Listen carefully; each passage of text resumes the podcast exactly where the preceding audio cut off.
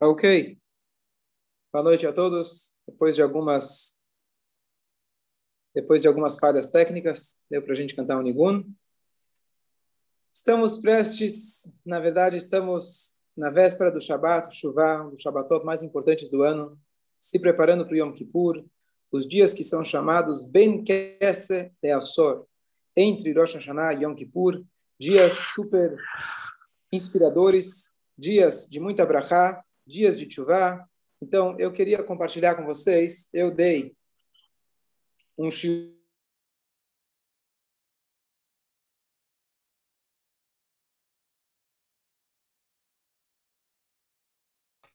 Seu som está desligado, Rabino. Estava ouvindo agora? Obrigado. Ah, vou te, se não fosse você, não sei, não sei o que aconteceu hoje. Tá vendo? Agora eu então, eu queria compartilhar com vocês alguns pensamentos que eu compartilhei com a turma que estava, Baruch Hashem, presencialmente em Rosh Hashanah. Em Rosh Hashanah, nós fizemos uma leitura da Haftarah do primeiro dia, que é a leitura da famosa Haná.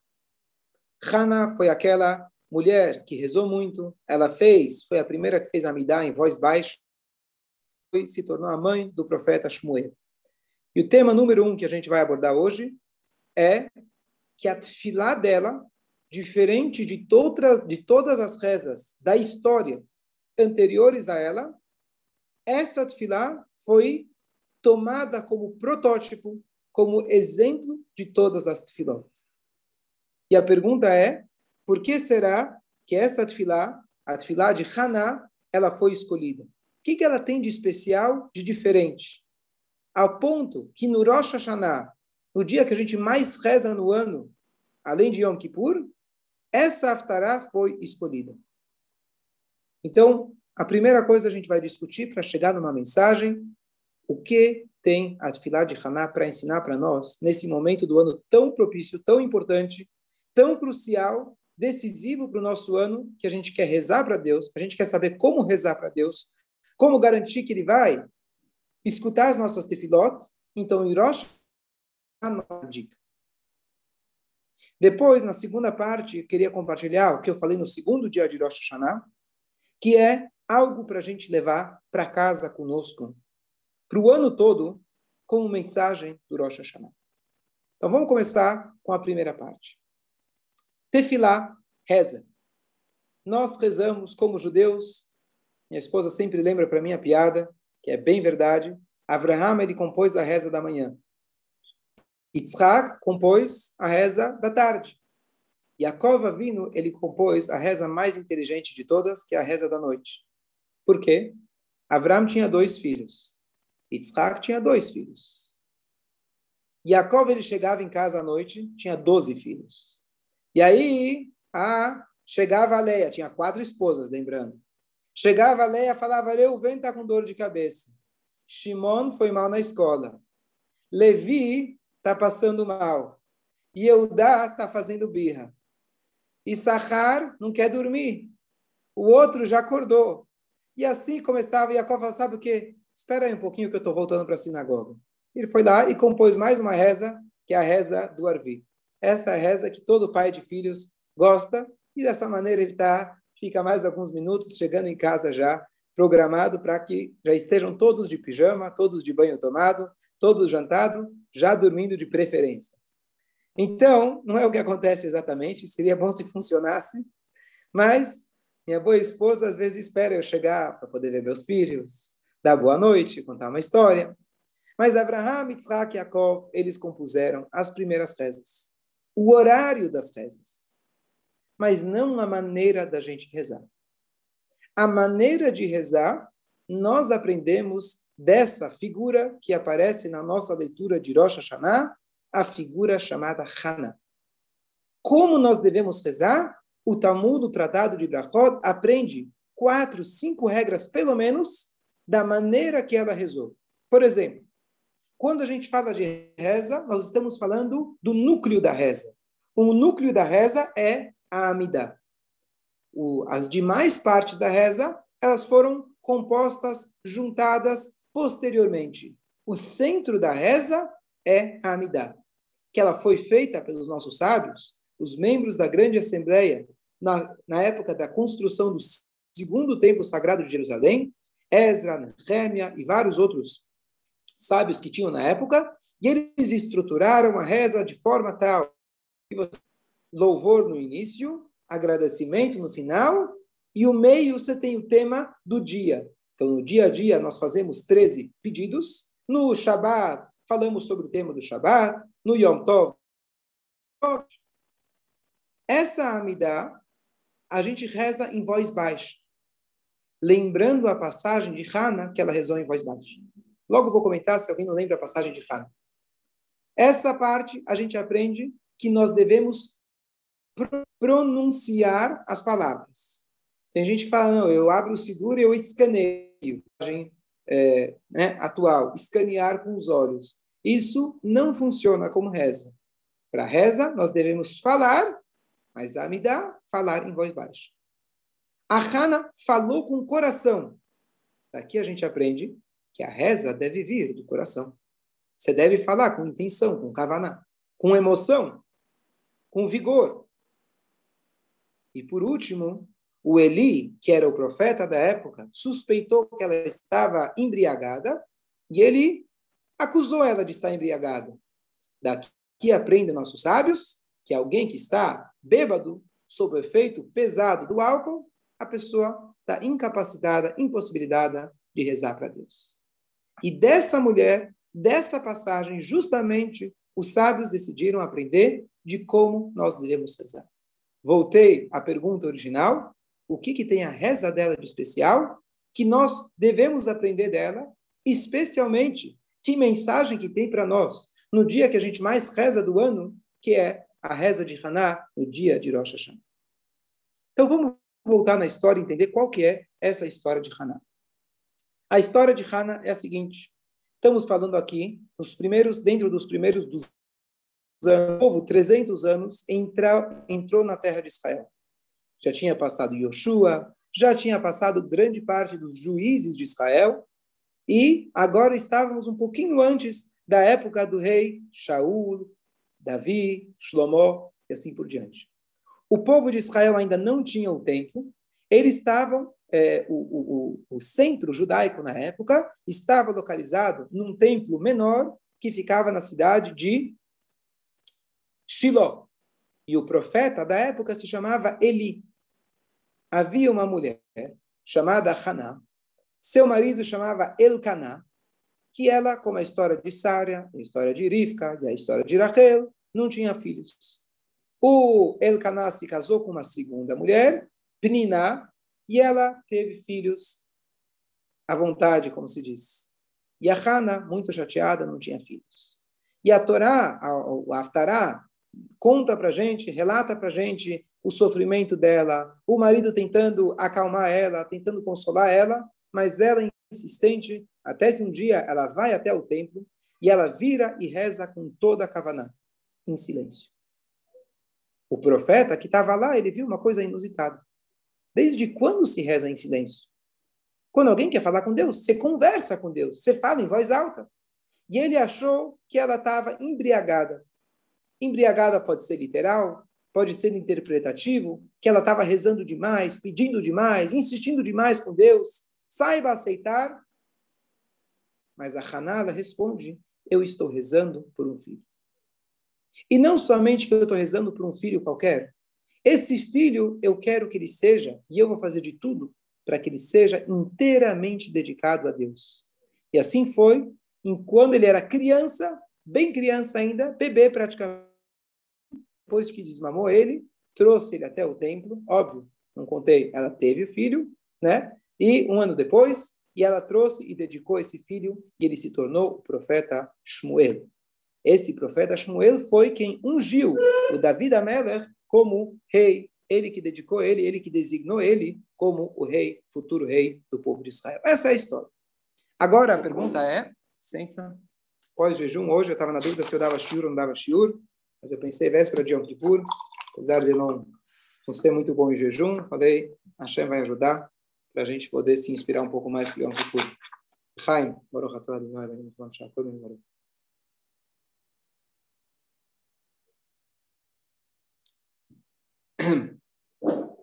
Então, antes da gente falar de Hanukkah, a gente fala de Tfilah. Se alguém estiver aqui no Zoom, alguém que não estava no Rosh Hashanah na sinagoga, alguém estiver aqui no Instagram quiser escrever, qual é a tradução da palavra Tfilah? Não me diga reza, que essa eu já sei. Tfilah. O que, que é tefilá? Da onde vem essa palavra? Se alguém souber, pode ligar o microfone. Ninguém? Alguém do Instagram? Estou vendo aqui, tem bastante gente. Fernando Motorim, Geiva. Quem mais está aqui? Flaps está aí. Leandro está por aí. Thomas está por, tá por aí. Alguém pode falar? Marcelo. Tefilar não é reza. Tefilar, ah, tefilar... Essa eu já sei, eu queria outra. Vai. Não é pedido? Tefilar não significa pedido? Pedido? Ok. É. Pedido se fala abacaxá. Quem mais? Quem dá mais? Juntos. Juntos, boa. Você participou do shiur, muito bom, ótimo. Você deu a dica. O Marcelo que estava comigo, pelo menos dá para ver que você presta atenção, tá ótimo, muito bom. O tefilá significa juntar. Uma das traduções, tefilá significa juntar. Por que juntar? Se puder, se puder só silenciar o microfone, fica mais fácil para a gravação. Tefilá significa juntar. Isso é um termo emprestado, a gente tem esse termo na Torá, Naftali, para pouco de Yaakov, era um dos filhos de Yaakov, ele foi o primeiro filho que a serva de Rachel teve. A Rachel pensou, ó, oh, muito bom, Flaps, não tinha ouvido, agora você, bom que você entrou hoje. Tefilá significa conexão, juntar. O filho Naftali, a Torá diz para a gente que o filho Naftali, que compartilha do mesmo radical de Tefilá invertido, significa a Rachel, quando ela teve o primeiro filho, não dela, mas da serva dela, ela falou: quem sabe agora meu marido vai se juntar a mim, porque a minha outra, a minha irmã, a, a Leá, já teve filhos. Eu quero ser igual perante o meu marido como ela. Então, eu quero me juntar a ele. Isso significa tefilá. Segunda tradução, entre outras, tefilá vem da linguagem tafel. Se escreve um pouco diferente, mas vem também da mesma, compartilha da mesma ideia. Tafel significa secundário. Por que secundário? Secundário é o seguinte: primário é Deus. As minhas necessidades são secundárias. Qual que é a ideia da tefilá? Um, me conectar, abrir um canal de relacionamento com Deus. Como eu faço isso? Alinhando as minhas necessidades, os meus desejos no guia primário. O guia primário é Hashem. Hashem, ele dita para mim, ele dá ao guia para mim de como deve ser a minha vida, de como deve ser meu comportamento, a minha moral, a minha, o meu entorno, as minhas ações e assim por diante. A é uma hora de eu colocar. Até o caminhão de lixo decidiu atrapalhar hoje. A hoje, a é, na verdade, pensar qual o parâmetro divino e aonde eu estou perto desse parâmetro. Eu alinhar os meus desejos, as minhas vontades, não é para anular. Secundário não significa nulo. Secundário significa o segundo vagão do trem. O primeiro vagão é Deus. Então, quando eu viro e falo para Deus, você dá para o homem sabedoria. Você, Barei no Etachanazot, abençoa o nosso ano. Slach me desculpa. O que eu estou querendo dizer com tudo isso? Eu quero dinheiro? Sim. Mas no meio da tefilá eu preciso dinheiro para que ele possa seguir o que eu possa ter uma vida produtiva que eu possa ter uma vida de significado de acordo com as diretrizes que você, Hashem, dá para mim. Eu quero me desculpar para eu poder me alinhar com você. Eu quero saúde para eu ter uma vida produtiva, saudável, para poder servir a você, Hashem. Então, o momento da tefilá é um momento de equilíbrio. É um momento de eu conseguir voltar para o meu ponto de equilíbrio. Ao longo do dia, a gente se deixa levar pela trabalho, dinheiro, estresse, preocupações, o que for, e a gente se desvia do vagão. Na tefilá, você se torna secundário. Secundário significa os meus desejos, as minhas vontades, os meus problemas. Eu vou trazer tudo isso para Deus. Não é que eu vou ignorar, mas eu vou colocar eles dentro do contexto da tefilá. Por isso, na tefilá, a gente louva a Deus, louva, louva. O que, que eu estou louvando tanto a Deus? A ideia de louvar a Deus é fazer com que eu perceba que as minhas necessidades são talvez menores do que eu imagino. Então, não diga, como diz a frase, não diga para Deus quão grandes são seus problemas, diga seus problemas quão grande é a Shem. Então, esse é, esses são os dois significados de Tfilah. Um, Tfilah significa conexão. Dois, significa se alinhar, se colocar de forma secundária. Isso é Tefilá. Tem uma outra palavra, um outro termo, talvez é, que as pessoas até se confundam, que se chama brachá. Traduzam brachá. Fácil, vai ser fácil. Vai, Ruth. Bênção. Bênção. Que você possa ter muita bênção esse ano, se Deus quiser, e todos Amém. nós. Amém. Nós todos. Então, a gente, durante a nossa tefilá, nós temos muitas bênçãos. A gente fala Baruch Hashem diversas vezes na nossa tefilá. Qual é a diferença entre brachá e tefilá? Brachá vem, na verdade, uma palavra muito parecida com ela no hebraico moderno, é brechá. Brechá é piscina.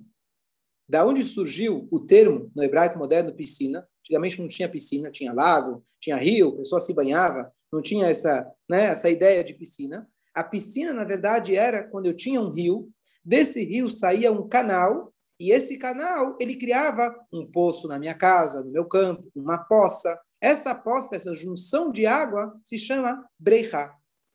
A ideia da brachá é a mesma coisa. A brachá, o que, que ela faz? Ela pega algo que está em formato espiritual e ela concretiza aquilo de forma material. Então, por exemplo, abri um parênteses importante. Nessa época do ano, as pessoas perguntam: peraí, se Deus decide tudo que está, tudo que eu vou ganhar esse ano em Rosh Hashanah, eu tenho uma ideia.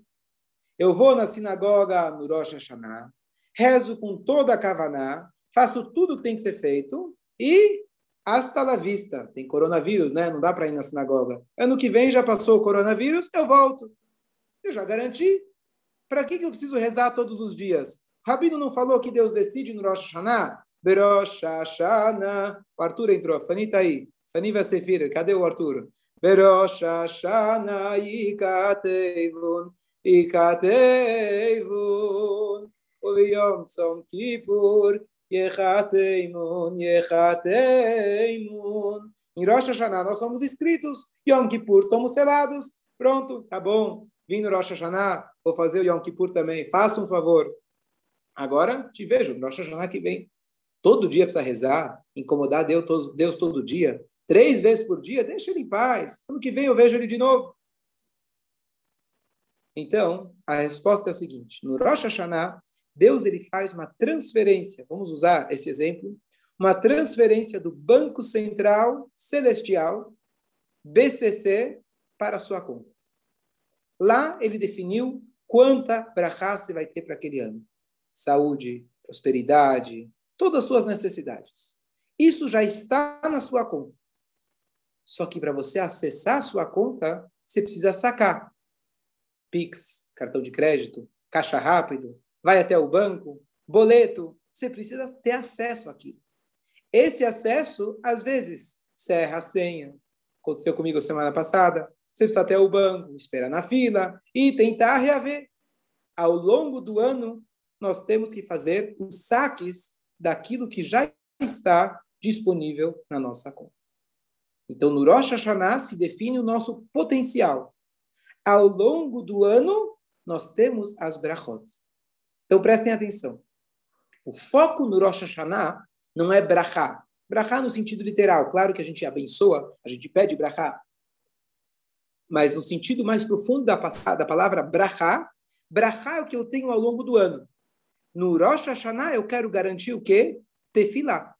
Tefilá é pedir algo que ainda não tenho. Em Rosh Hashanah eu quero garantir a minha cota. Ao longo do ano eu sou como uma piscina. A piscina puxa a água lá do rio. O rio já está lá. Eu não criei o rio. Em Rosh Hashanah eu estou enchendo a usina. Eu estou enchendo a origem. Eu estou colocando água na fonte. Qual que é uma das linguagens clássicas quando a gente quer pedir algo para Hashem? Yehi Ratzon. Que seja sua vontade. Então, meu filho outro dia veio pedir para mim um novo brinquedo, porque o brinquedo velho que ele pediu tanto, insistiu tanto, já não tem mais graça. Não sei por que aconteceu uma coisa dessas. Nunca imaginei que iria acontecer, mas aconteceu. Então, ele chega e fala: Eu quero um novo brinquedo. Ele já sabe qual, já sabe a marca, já sabe o tipo, já sabe quanto custa, melhor que qualquer um de nós. E aí ele fala: Eu quero. O que, que eu respondo? Bom, melhor não contar aqui o que, eu respondo, deixar para outro momento. Mas, imagina que o filho ele chega e fala: Papai, Yehiratson, que seja a vossa vontade, que você compre para mim o meu brinquedo. É jeito de falar? Eu vou dizer para ele o seguinte: olha, não tem que seja a sua vontade. Eu não quero comprar e está acabado. Ou eu quero comprar, espera até dia tal. Que história é essa que seja a sua vontade? Imagina eu chegar para a diretoria da sinagoga, que seja a vossa vontade, que aumente o meu salário. Tá certo? Que seja a vossa vontade. Ou é arrecado mais, ou a sinagoga precisa estar tá sobrando, ou eu preciso mostrar mais serviço. Não tem que seja a sua vontade. Ou eles querem, ou eles não querem. Tá certo? Então, o que, que significa que seja a sua vontade? A gente pede para Hashem a viagem, brachá da viagem clássica, o que é Iratzom? Que seja a sua vontade. E nessa frase, nessas duas palavras, Iratzom, a gente resume o que significa tefilá. Tefilá significa justamente Hashem, eu sei que você não quer. Quer dizer, não sei, mas pode até ser que você não queira. Pode ser que eu não mereça. Pode ser que está decidido que eu não vou receber. Um Yehudi, ele tem a força de chegar e falar para Hashem, sabe o quê? Eu quero que você mude de ideia.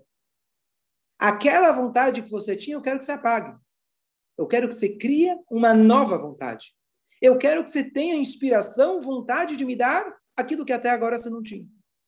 Essa força nós temos.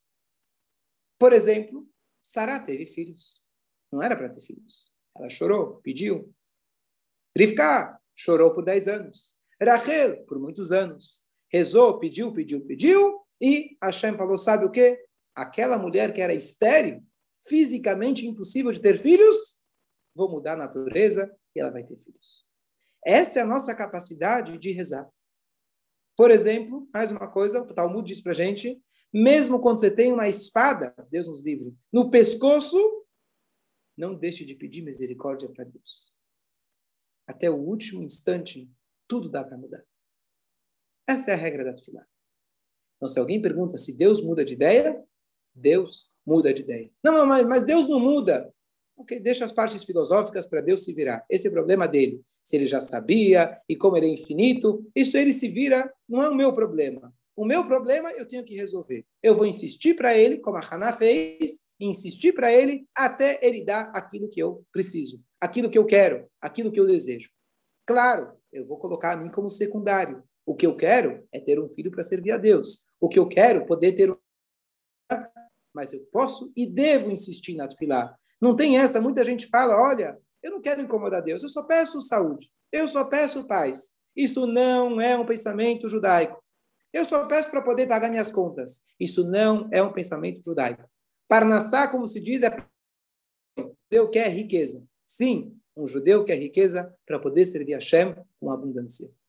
Não tem nada de errado, muito pelo contrário. Todo dia nós incomodamos Deus e Ele quer ser incomodado. Essa é a visão judaica. Ele quer que a gente peça. Até aí, tudo bem.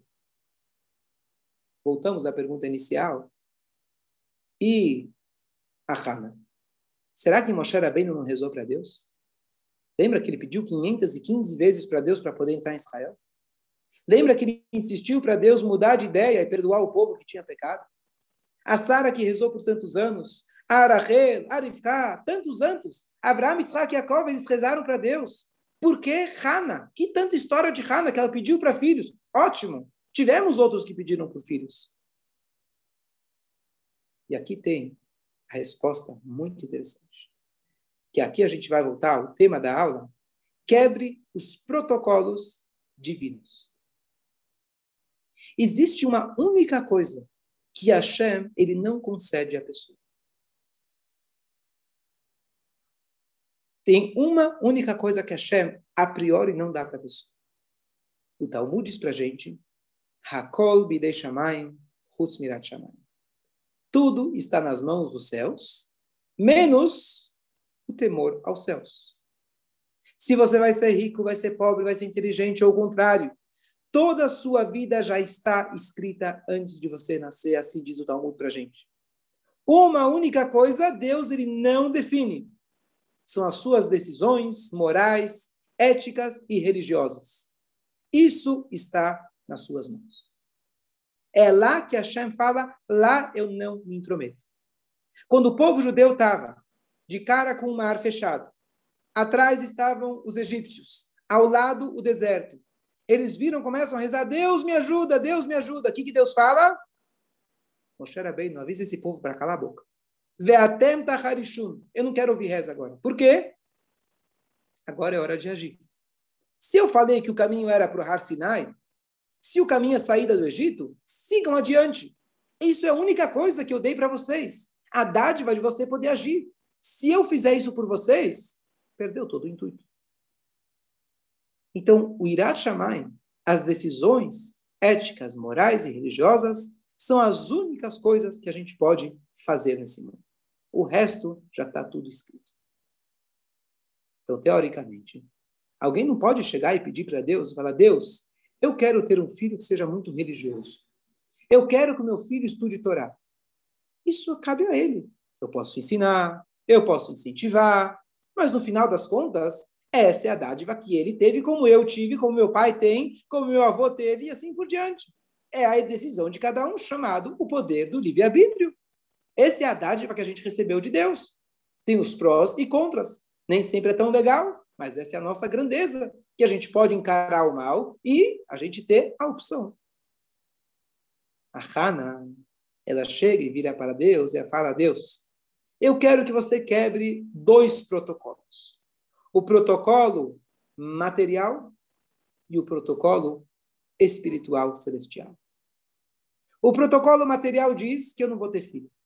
Eu não vou ter filho, tantos anos se passaram, mas Deus, eu vou insistir e vou continuar insistindo. Eu quero ter filhos. Eu não vou sair daqui até você me dar filhos. E ela ficou rezando com muita intenção, muita intensidade.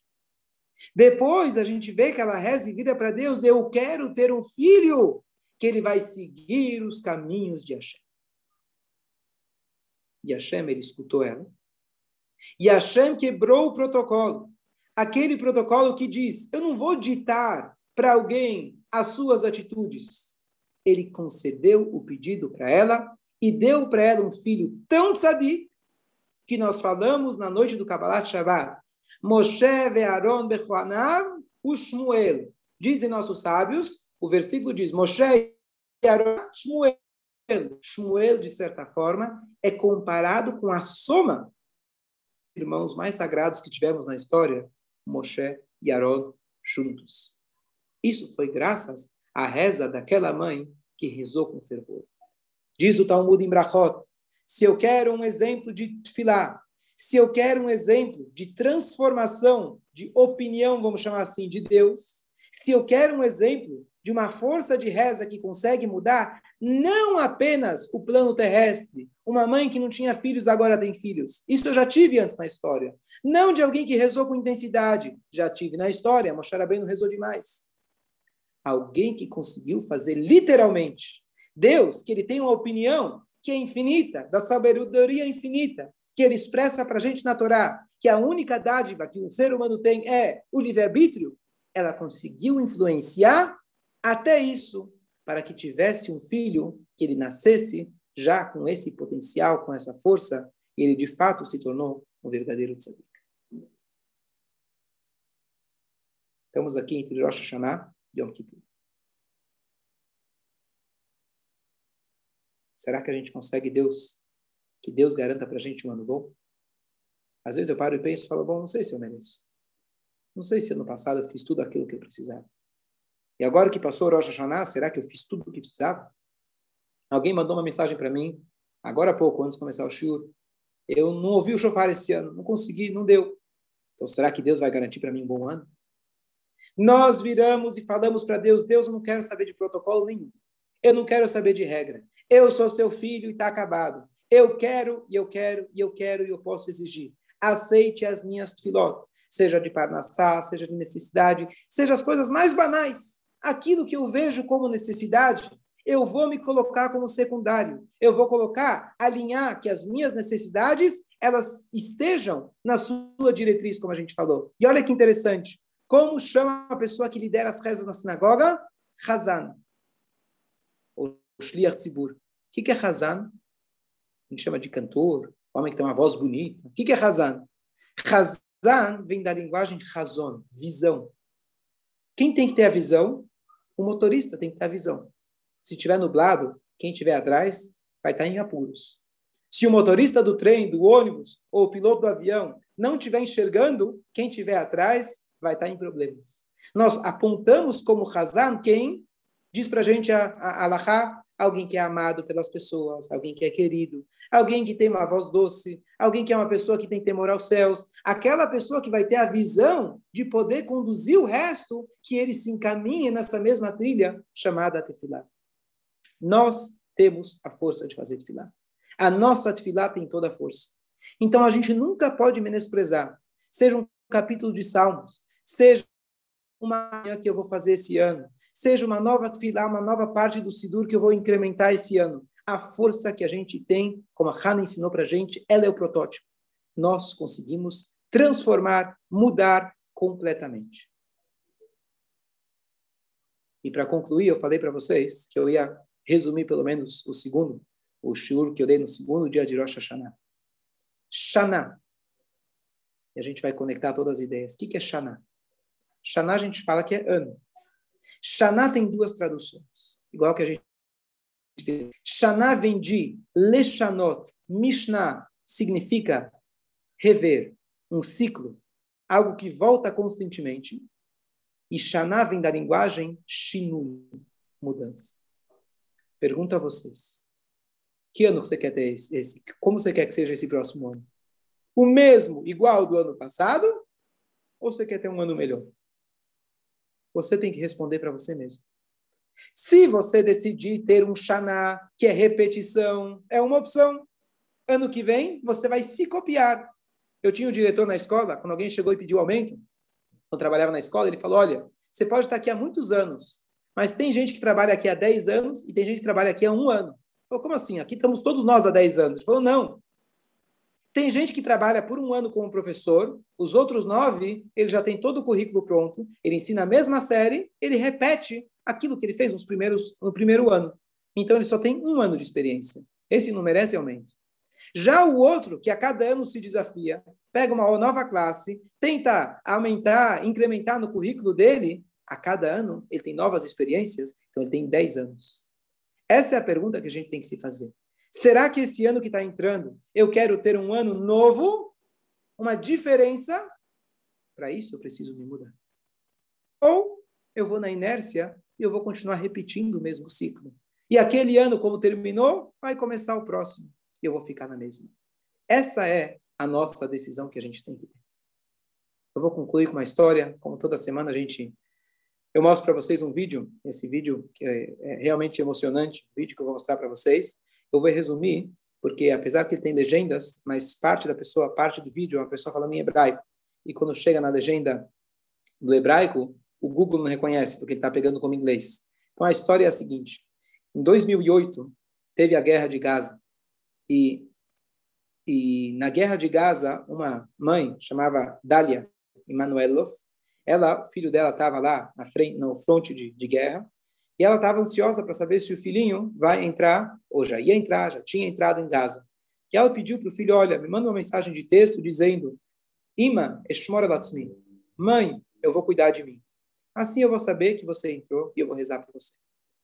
Eram 9h59 da noite, ela recebe, Ima, shani ohevet baulam, minha mãe, que eu mais adoro do mundo, Lailatov. Eu vou cuidar de mim, boa noite. Naquela hora ela sabia que o filho entrou. Infelizmente, naquela mesma noite, o filho foi morto. Na guerra, infelizmente. E ela ficou, não tem nem palavra para a gente né, descrever, mas ela falou que, além de tudo, menos de três anos antes, ela tinha perdido o marido dela. E, depois do enterro, ela voltou para casa, ela decidiu que ela não fala mais com Deus, ela não quer mais saber de Deus, e ela deixou de falar. Sim, se passaram muitos meses, até que chegou o dia do aniversário do filho dela. Ela decidiu fazer uma visita até o túmulo. E ela voltou para casa. Quando ela volta para casa, a casa dela estava vazia. O marido falecido, o filho faleceu, e as duas filhas, que têm uma vida longa, não estavam mais morando com ela. Ela falou que ela sentia a parede gritando o vazio, gritando o silêncio, assim ela descreve. Ela vira pela primeira vez de muitos depois de muitos meses, ela vira e fala: Deus, Hashem, me fala uma coisa. O que, que eu fiz de errado? Eu te fiz alguma coisa errada? Por que você faz assim comigo? Já não basta o que eu passei com meu marido, agora você faz isso comigo? E ela começou a questionar e falar e conversar, o que, aliás, é uma verdadeira reza do coração. Ela falou: Sabe o que? Eu preciso de um sinal. Eu quero saber se você realmente está aí. Eu quero saber se realmente você existe. Naquela semana, uma das filhas dela convida ela para ir para um show cantor famoso de Israel. O show tinha 8 mil pessoas. Ela foi com a filha, vamos distrair um pouquinho, vamos sair um pouquinho. Ela foi com a filha, e ela chegando lá, ela sentou. E de repente, um pouquinho antes das luzes apagarem, ela recebe, sente alguma coisa nas costas, ela vê que é um bebezinho. Ela vira para o bebê e fala, como você chama? Ele fala, Eshel. Tá bom. Ela vira e fala para o bebezinho, para a criancinha, você quer ser meu amigo? Você quer ser e aí, antes dele responder, de repente, ela escuta um, é, um, é, um pai chamando, né? Esha, vem aqui sentar comigo e com o Dvir. Dvir era o nome do filho dela, que eu não falei antes, esqueci de falar. Ela escutou Dvir, deu um tremor para ela, ela vira para trás e vê o bebezinho. Ela vira e fala para o pai, desculpa perguntar, desculpa me intrometer, será... Quando que ele nasceu? Ele nasceu Antes ou depois da guerra de Gaza? E ele, o pai falou: olha, nasceu, na verdade, durante. Um pouco depois, aliás. Tá. Eu posso te perguntar, desculpa me intrometer, mas por que você deu esse nome de Dvir? Nessa hora, o pai falou: olha, eu nunca contei isso para ninguém, mas já que você perguntou, eu vou te contar. A minha esposa, no oitavo mês de gravidez, ela foi até o médico e ele identificou uma doença muito complicada. Ele iria nascer, meu filho ia nascer com vários problemas, entre outros, ia precisar de diálise constante. Bom, eu estava muito quebrada, minha esposa estava muito quebrada quando chegou em casa com a notícia. E depois, pouco tempo depois, ela ligou o noticiário. E ligou o noticiário, na hora que ela ligou, veio a notícia do nosso primeiro soldado, Zvir Manuelov, que ele morreu na guerra. E me deu um negócio, a mãe falou. Me deu um negócio que eu falei, bom, Hashem, se o meu filho se curar, se der tudo bem, eu vou dar para ele, homenageando o nome, eu vou ele desse. E essa é a minha história. Naquela hora, a mãe do Dvir, soldado, começa a tremer, chorar, e ela vira para o pai e fala: Eu queria te contar uma coisa, mas eu sou a mãe do Dvir. Imediatamente, a mãe que estava ao lado as duas mães se abraçaram, chorando muito. Depois elas foram uma para a casa da outra, compartilharam fotos um do outro. E a, ela concluiu dizendo: a mãe do pequeno Dvir falou: saiba que o teu Dvir está mandando um abraço para você através do nosso Dvir. Dessa forma, ela entendeu que num lugar com 8 mil pessoas, quais eram as chances dela encontrar, quais eram as chances disso acontecer? e ela viu que realmente a reza dela tinha sido atendida. Eu vou mostrar para vocês o vídeo. Eu contei essa história no Rosh Hashanah, alguns acharam muito, é, é, muito incrível para ser verdade. Então, aqui eu vou mostrar para vocês o vídeo, vale a pena. Quem estiver no Instagram, logo mais eu vou apontar para a tela. E quem quiser depois eu mando eu mando o link nos grupos.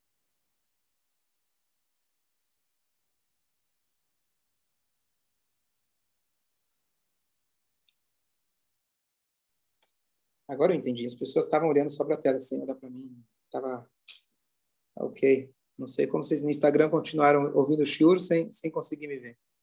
Ok, agradeço a Ok. Passar aqui essa propaganda.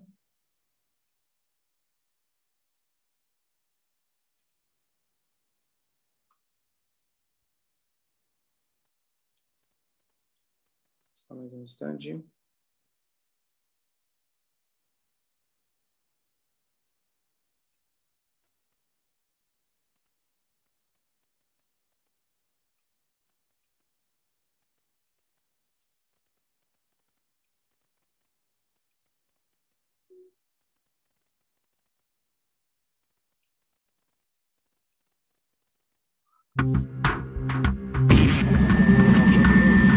When the war with Gaza broke out in 2008, Devir Emanuelov and his unit were stationed at the border, getting ready for a ground invasion.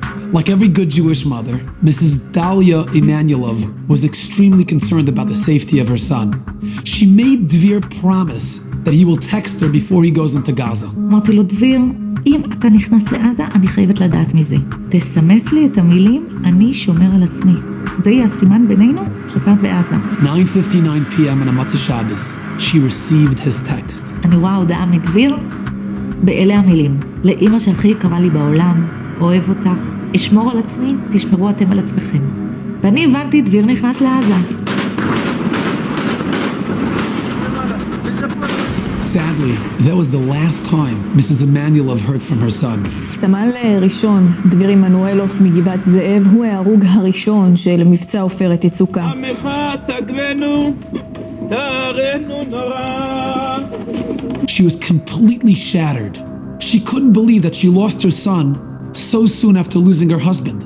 הרגשתי שקיבלתי סטירת לחי תוך פחות משלוש שנים, סטירת לחי נוספת. התחילה השבעה, ואני כמו איזה זומבי, מרחפת, שום דבר לא מרגישה, אני מאוד כועסת. לא מברכת, לא מתפללת. A few months later, it was Dvir's birthday, and Mrs. Emanuelov was coming back from an emotional visit at Dvir's kever on Har Herzl. When she walked into her home, she was overcome with this deep sense of loneliness. אני מסתובבת בין קירות הבית והבית ריק, ממש ריק. ואני מרגישה כאילו הקירות צורכים את הריקנות. בעלי לא פה, דביר לא פה, הבנות שתהיינה בריאות גם לא פה, אז אני לבד בבית. She sat down in a chair and burst into tears. And for the first time since Devir was killed, she started talking to Hashem. אמרתי לו, מה זה? למה? עשיתי משהו לא טוב? אם עשיתי משהו רע, אני צריכה לדעת. ואז החלטתי שאני דורשת. אני רוצה סימן שאני במציאות. אם זה חלום, זה חלום רע. A short while later, her youngest daughter called her up and she told her that there's this big concert going on in Kiryat Chutzot by this famous Israeli singer Meir Banai. הלכנו להופעה, ואנחנו יושבות שם בספסלים, Five minutes before the concert begins, she feels a tap on her shoulder. She turns around and she sees there's a three year old child. הוא נראה לי כמו מלאך, יפה תואר, חיוך של זהב, טלטלי זהב, עיניים כחולות. ואני אומרת לו, שלום, איך קוראים לך? אז הוא אומר לי, אשל. אתה רוצה להיות חבר שלי? אני שואלת. הוא אומר לי, כן. אתה רוצה לשבת לידי? Before Eshel could respond, she hears Eshel's father, Benny. Eshel, Eshel, come over here, sit next to Abba and Dvir. בוא תשב לידי וליד דביר. אני שומעת את השם דביר, ואני מסתובבת לאחור, ואני רואה את האבא מחזיק תינוק. ואני אומרת לו, סליחה, בן כמה התינוק? הוא אומר לי, חצי שנה? הוא נולד לפני עופרת יצוקה או אחרי? אז הוא אומר לי, אחרי. She says, I'm sorry for being so intrusive, but why did you name him Devir? Benny looked at her and said, You know, we actually never shared this with anybody, not even at Devir's bris. But if you're asking, I'll tell you. He pointed at his wife who was sitting next to him, and he said, When my wife was in her eighth month, she went to the doctor for a routine checkup. עשיתי בדיקת אולטרסאונד אה, שגרתית, ובבדיקה עצמה אה, התגלה סוג של מום לעובר. כשהלכתי לקבל ייעוץ אה, רפואי ממומחה, אמר לנו שזה הר ציביר, וככל הנראה הוא ייוולד לתוך איזשהו מערך שנצטרך אולי דיאליזה וכולי. We were completely devastated by the news. When my wife came home that day after the doctor's visit, she turned on the news and she hears that the first Israeli soldier just got killed. His name? Dvir Emanuelov. משהו טוב נחת עליה, ואני אומרת לקדוש ברוך הוא, אתה תעשה איתי את החסד, תרפא לי את הילד, ואני אקע אותו על שם, על שם דביר. A month later, we gave birth to a beautiful, healthy baby boy, and we named him Dvir. ואז אני אומרת לו, אתה יודע, אני אימא שלו. צריך להבין שהפסטיבל עצמו זה 8,000 איש, זה 8,000 כיסאות, זה חושך. מה הסיכוי שאישה מגבעת זאב ואישה מירושלים ישבו שורה תחת שורה, נפלנו אישה על רעותה, ממש ככה, אנחנו התחבקנו והתנשקנו. היא אומרת לי, דביר שולח לך חיבוק גדול דרכנו. אני שומעת את המילים האלה. אני הבנתי, אני ידעתי, ואני קיבלתי תשובה ישירה. You know, we all have times in our lives when we feel abandoned and alone. We feel like there's nobody really listening up there, there's nobody watching over us up there. It's in times like these that we have to commit to turn to Hashem and connect to Hashem and talk to Hashem in your own language. It doesn't matter where. While you're driving to work, washing dishes, or folding laundry, Hashem wants us to ask Him to help us feel His presence in our lives. Try it. The results can be surprising.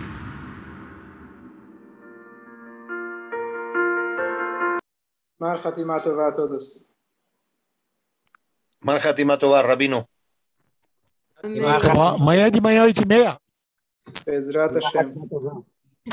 Ótimo. Bom descanso, Rabino.